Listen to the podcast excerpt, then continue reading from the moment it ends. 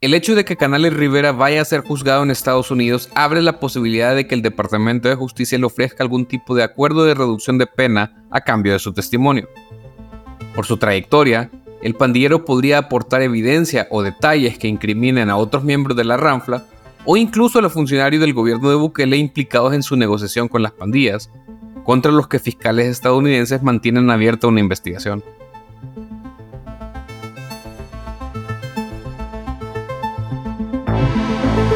Te damos la bienvenida a El Faro Audio.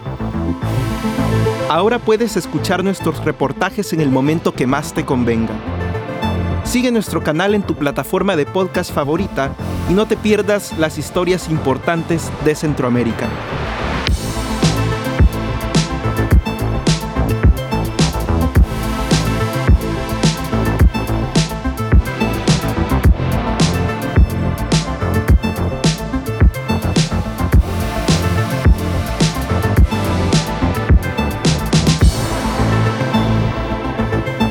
Hoy es 12 de enero, 2024. Este es un artículo de Nelson Rauda y José Luis Sanz, narrado por Nelson Rauda, titulado Crook pide más tiempo para defenderse en Estados Unidos. Publicado en elfaro.net.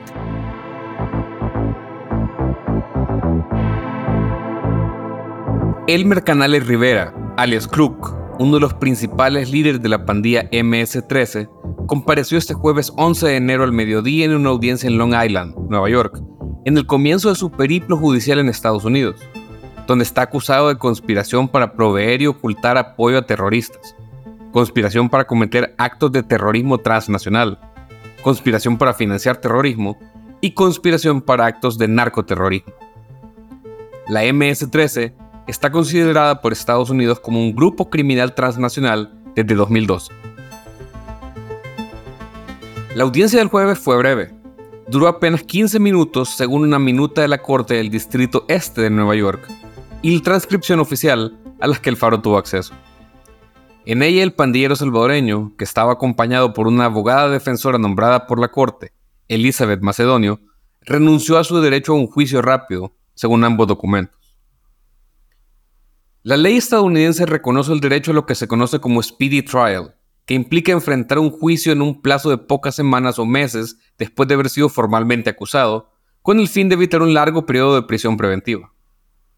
Pero según Manuel Leiva, un penalista estadounidense que ha defendido a numerosos miembros de la MS-13 en casos criminales en el estado de Virginia, en casos complejos no hay forma de que la defensa pueda estar lista en 70 días, así que renuncian al derecho a tener un juicio rápido porque necesitan más tiempo para prepararse.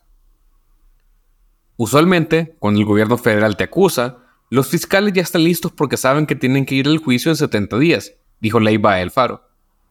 El imputado tiene derecho a decir, no, necesito más tiempo, añadió.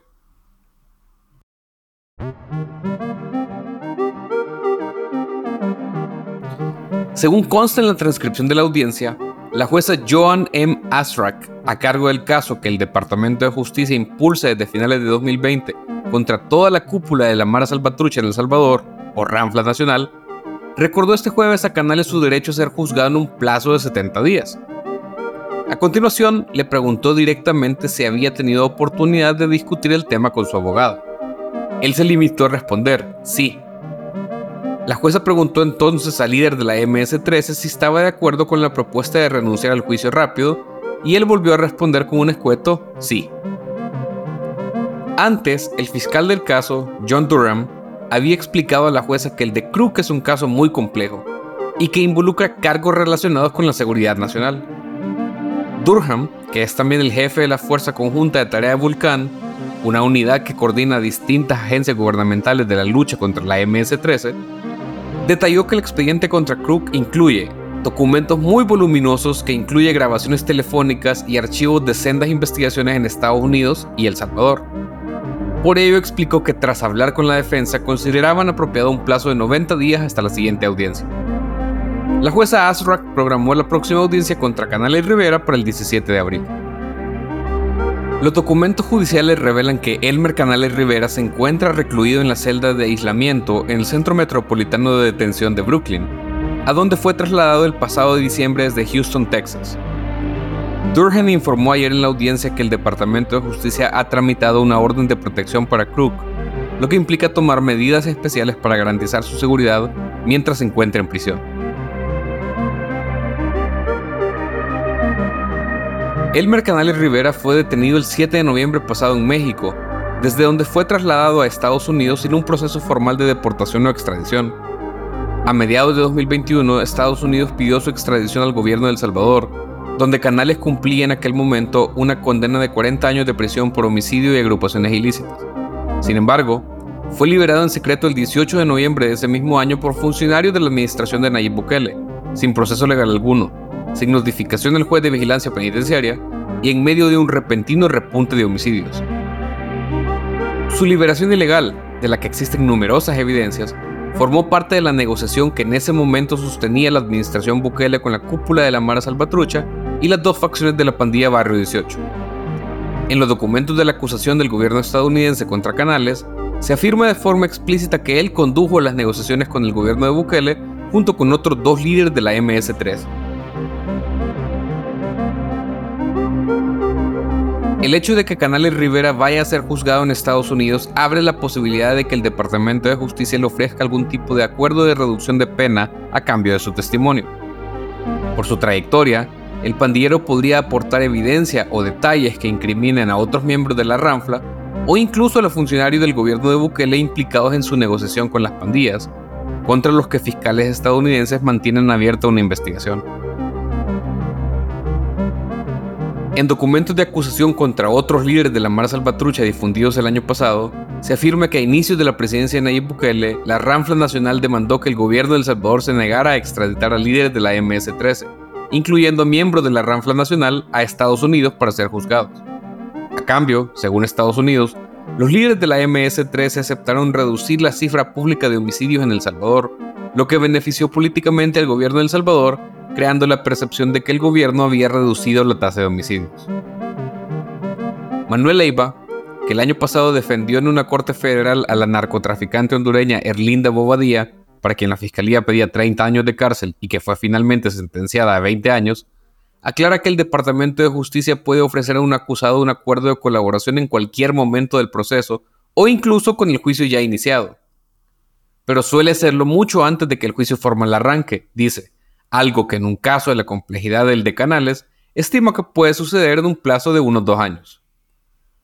Canales Rivera está acusado de terrorismo junto a otros 13 miembros de la cúpula de la MS-13 en El Salvador por las actividades de la pandilla en Estados Unidos, El Salvador, México y otros lugares durante las últimas dos décadas, según los documentos de persecución penal de diciembre de 2020 hechos públicos por el Departamento de Justicia a inicios de 2021.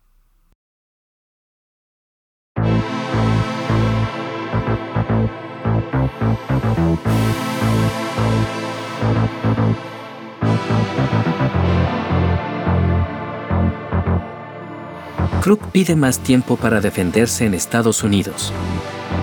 Por Nelson Rauda y José Luis Sanz. Editores, Oscar Martínez y Sergio Arauz. Producción y musicalización por Omnion.